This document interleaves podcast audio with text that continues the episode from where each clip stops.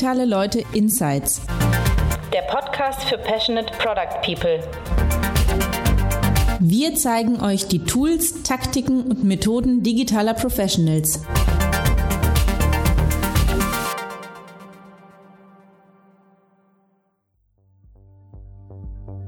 Hi, and welcome to the 28th episode of DL Insights.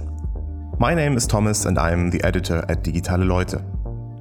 In this episode, you learn from Fritz Gerhardt, VP Prototypes and Product, about the distinct work culture at Codecentric.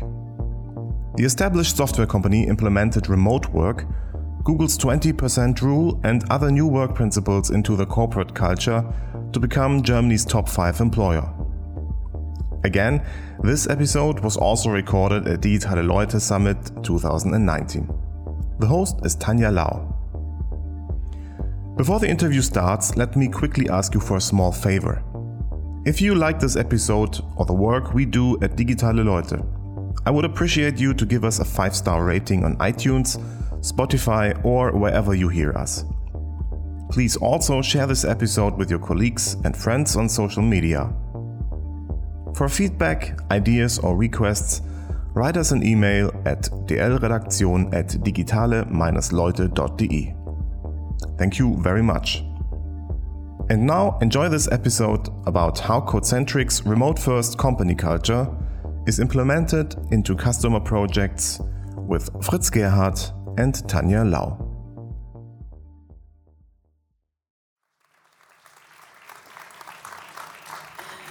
Hello, everyone. Thank you, and a warm welcome also from my side. Um, I'm really happy to talk to Fritz today about the culture of innovation at Codecentric.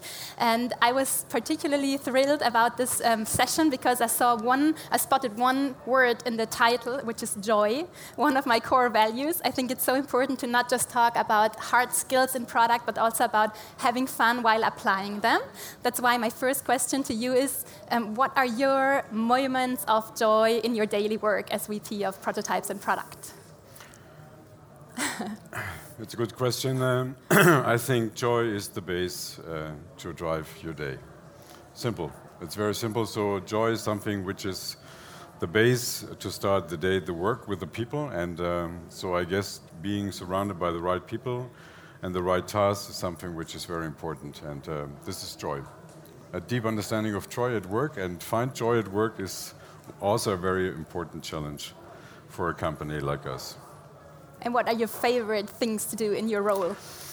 I guess be together with the customers uh, because you know I'm, I'm, I'm, the, I'm the person in this in this tribe. We are working in this team. Is uh, I identify the customers very early on stage. So process consciousness is a big challenge of my daily task. It's just to make the customers also aligned up uh, to change and uh, to go ahead to, to open themselves, to be engaged, to identify new ways to develop their products or even identify complete new products. And uh, this being together with people is a very psychology driven aspect. And this is something I'm, I'm very much engaged because in my former history, I was a physician and checked out of this profession and towards, moved towards software development. And so this is a great joy of me because I can combine these both great attitudes. Yeah, we heard about empathy as being so important just in the previous talk here on stage. Definitely, awesome. Thank you. And so, um, your company, Codecentric, was listed amongst the top five employer brands multiple times in Germany. You have, a, I think, 4.7 Kununu ranking out of five possible points. So that's uh, as high as it gets, probably. So, what is it that you do differently? I don't know exactly how it happened in the beginning because the both founders started checked out of IBM in 2005 and ramped up this company named Codecentric. Meanwhile, bigger than almost 550 people are working for this company, and uh, I guess, um, yeah, the deep culture is. Um, they thought to engage the people much more driven by the aspect of mm -hmm. the plus one time. Mm -hmm. This is where we also spoke about this. Mm -hmm. And um, so I guess the people have the chance to work four days a week for the customers and uh, have a plus one day, which is a changing date It's not fixed to one day in the week. Just to spend all, all the time to their own intrinsic motivations and uh, also identifying the right task we can probably use for customer experience next time in the next common projects. So this is one of our culture cores, mm-hmm. and um, I guess being adapted to a local tribe in the city where we are listed uh, is also a big challenge for this company. That the people are grounded in one base, in a technical mindset, and uh, can share this experience with customers as well. And uh, this is a core of the of the of the yeah I would say the core of this okay. company. So let's talk about the second aspect first. We'll talk later about the plus yeah. one time. Um, the second aspect that you just mentioned is about your remote first culture, right? Yeah, remote first is uh, given also to the topological structure in Germany. So, you know, because we are listed in nine biggest cities in Germany and the other ones are spread over Europe. And I was talking about remote because remote is not only an issue that we're thinking about offshore business, nearshore business like in the past.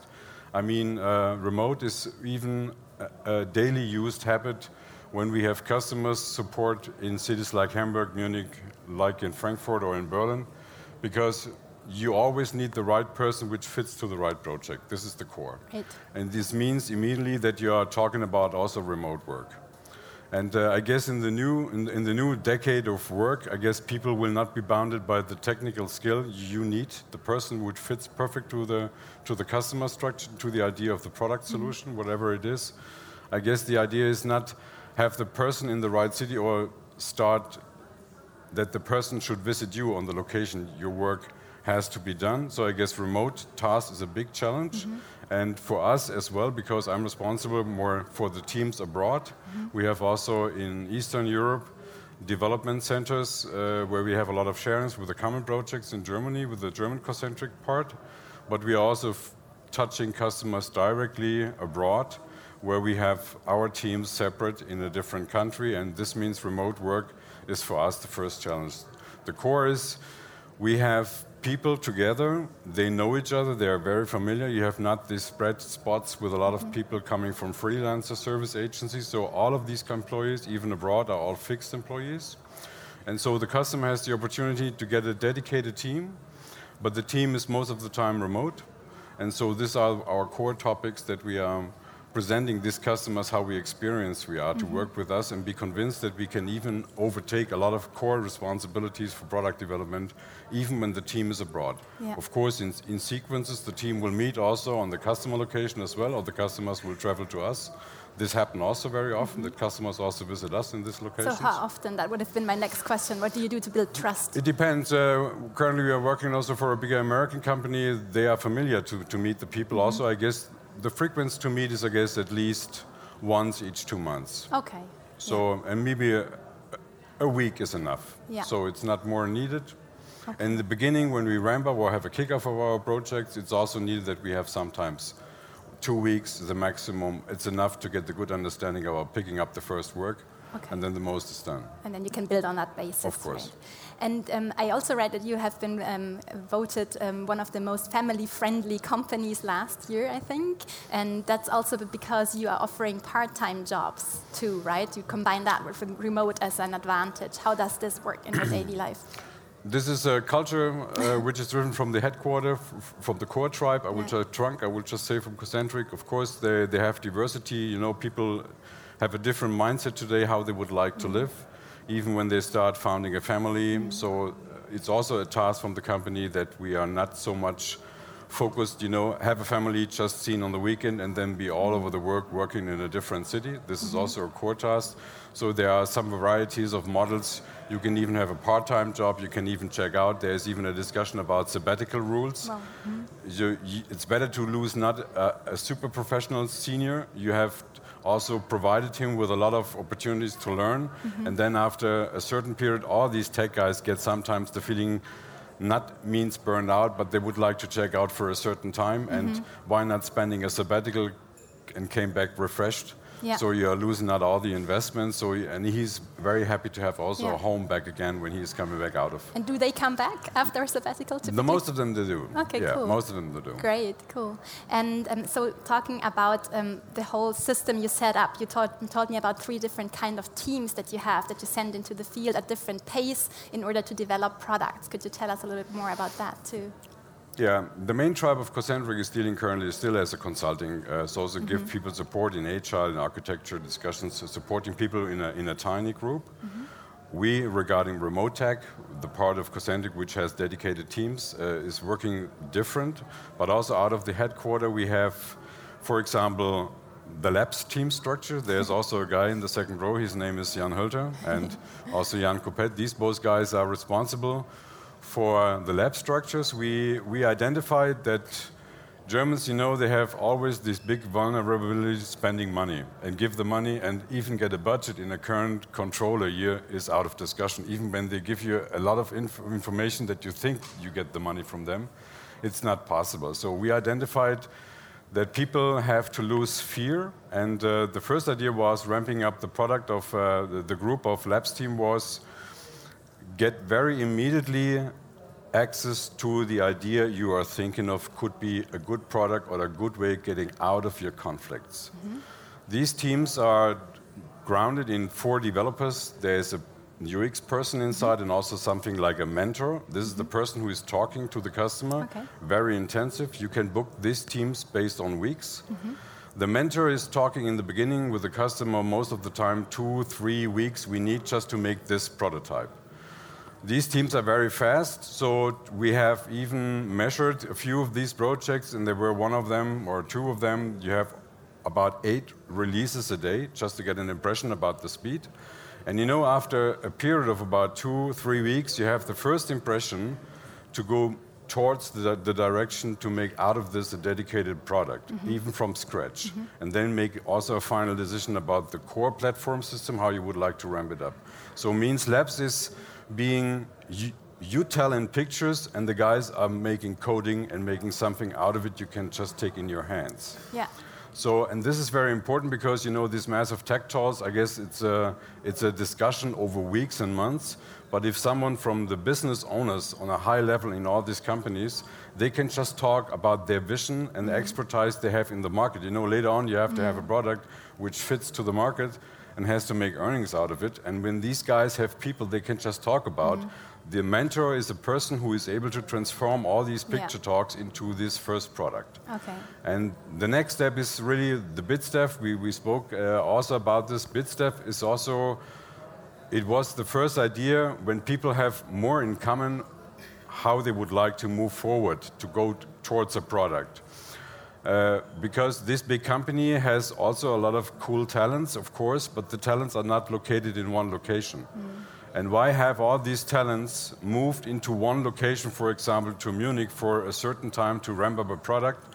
So the BitStaff idea was being close to the customer, but in a short period, they can even be more intensive on site, also at the customer location, to build in a shorter period just a product. Okay. So we, we are just creating an aggregate of a, of a, of a bunch of specialists mm-hmm. exactly for this core mm-hmm. goal to, to ramp up a product which has a go-to-market quality character in a, in, a, in a time of about three to four months. And so, how scalable are the prototypes and solutions that you develop in this time frame?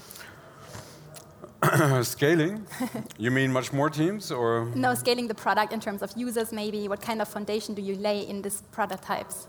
Yeah, the prototypes, they, I guess the people can also use the prototypes when I'm right about 50,000 euros. They can start wow. also on this mm-hmm. platform system. You know, the platform system we are using for the labs team, they are specially used uh, for the vertical mm-hmm. because speed is all we, we do in the beginning of this because the, the perfect step is even when we check out after a week and identify this will never be a successful mm-hmm. product, the spending you did Yeah. is better Yeah. than just making rounds and rounds and searching for people and talk Totally to them and you lost also a lot of Right, money. right. And so um, I totally believe that you guys are fast from what I've heard. So who do you need on the other side, on the company side of your clients to work with in order to have this kind of speed? Because I can imagine they have maybe feedback loops they have to um, maintain, stakeholders. Yeah, for the prototyping teams, I guess it's definitely clear. We also uh, tell this the customer from the first step. They have to have a person. Perfect fit would be product management, mm-hmm. product owner people. Mm-hmm. Product management, best fit also as well. Even good UX designer specialists, mm-hmm. also just people who have a deep mindset of what they would like to build. They spend the whole time with us. They get a part of our team. So it's not just a part-time job. Yeah. So you know the speed could not be lifted up. So they really have to make this core decision to be a part of our team. Okay. And are there also customers that you kind of turn down in the beginning because you can see this is not going to work? A lot of. okay. Yeah, a lot of customers are not. Uh, yeah, because the engagement, really, you know, because you know when when you go to this market, you know, you have a lot of talks over the year, mm. and this is not something you can just monetize for your mm. company. So I guess. Of course, it's, it's, a sale, it's just a sales job as well to identify the right customers mm-hmm. that they really have the deep intrinsic motivation, mm-hmm. really to break through. Yeah. And we also are enlightened about customers talk to us. They asked us, I, would, I have such a cool idea, but I need some support to convince my boards that this is the best way we have to go.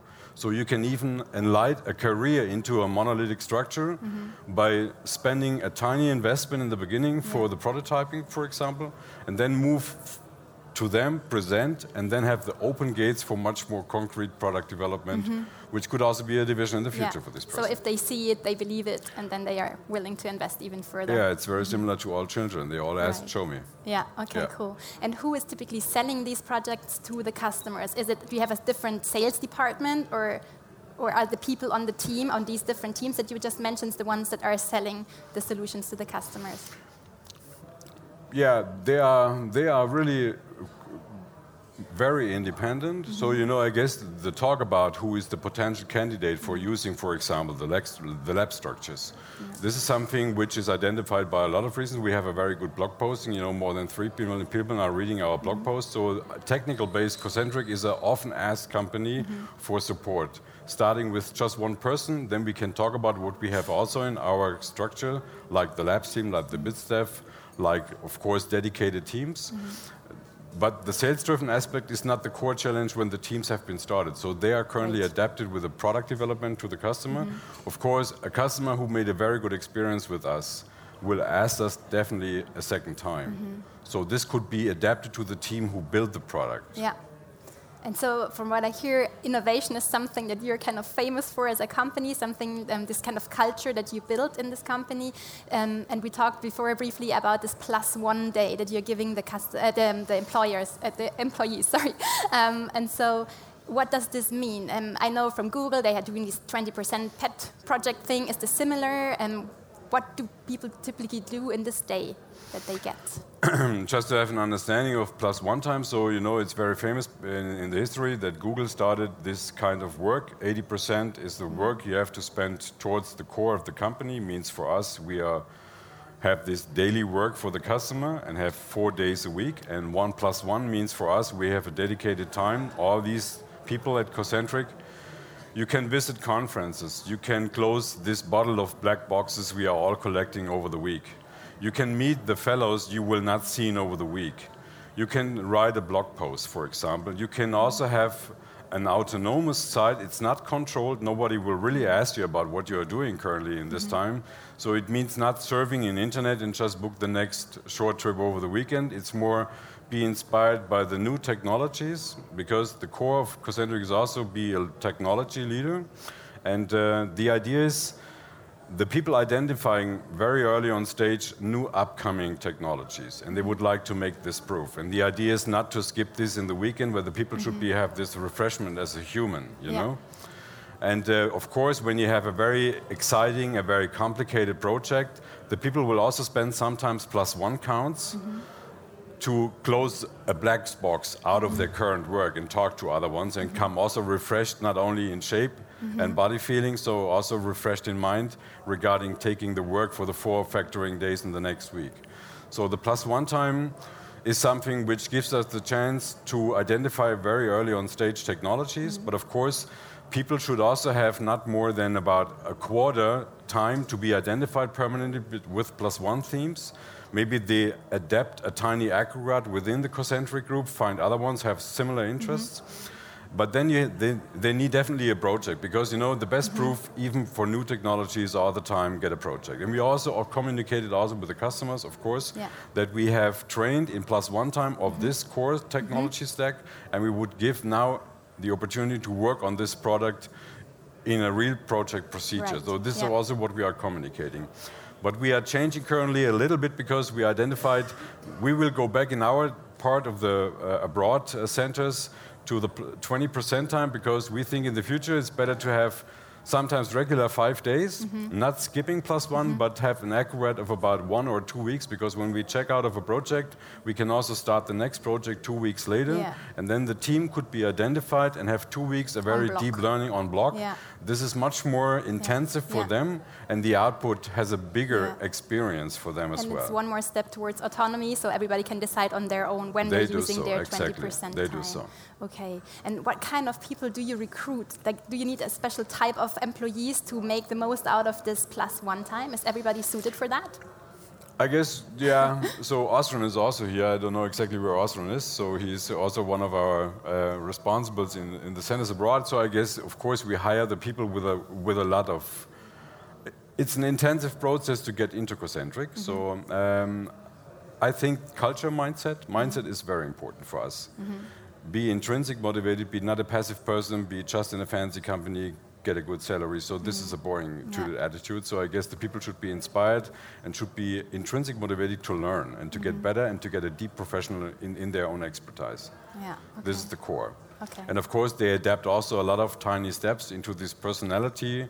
Can they learn? Can they be react on, on, on critic? Can, mm they, can they learn on changes? This is also something which is very important okay. for us.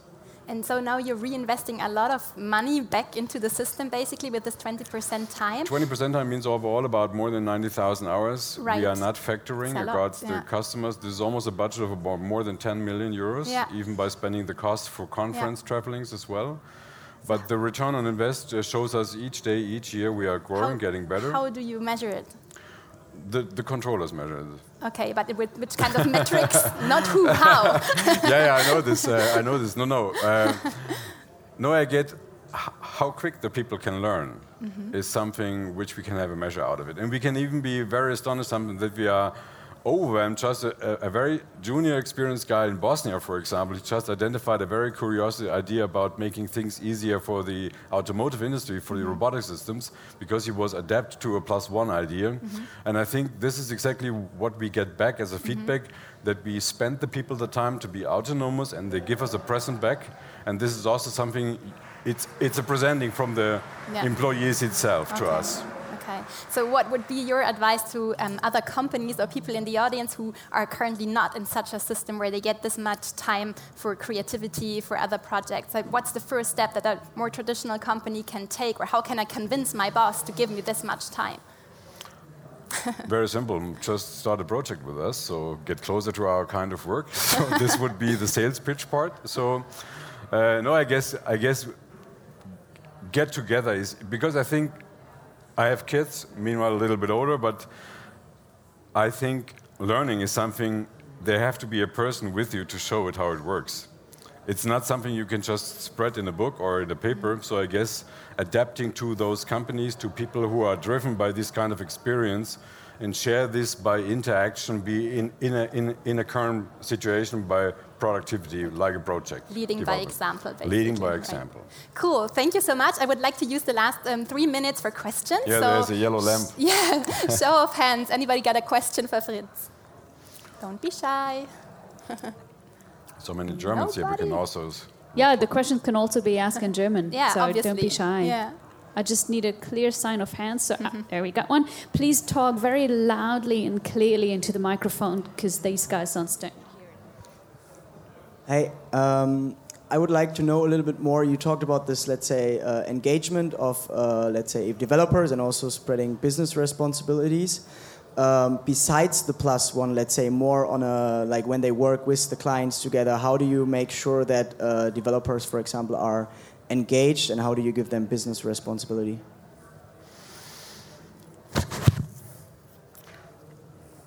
How they are engaged. Um, I think um,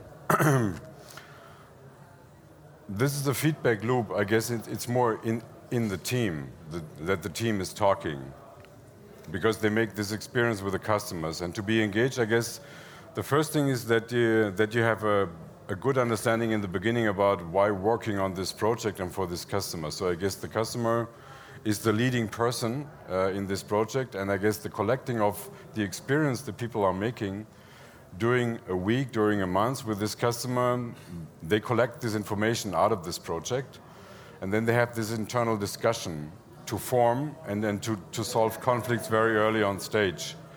And uh, so we even have early replacements. So we have just started in March a project, and we identified after six weeks that there's one of these team members which really will not fit into this team. So there was a quick replacement of the person in the team and spent to another project. And so this is also something which could heal the group dynamic to get into this core of the product content.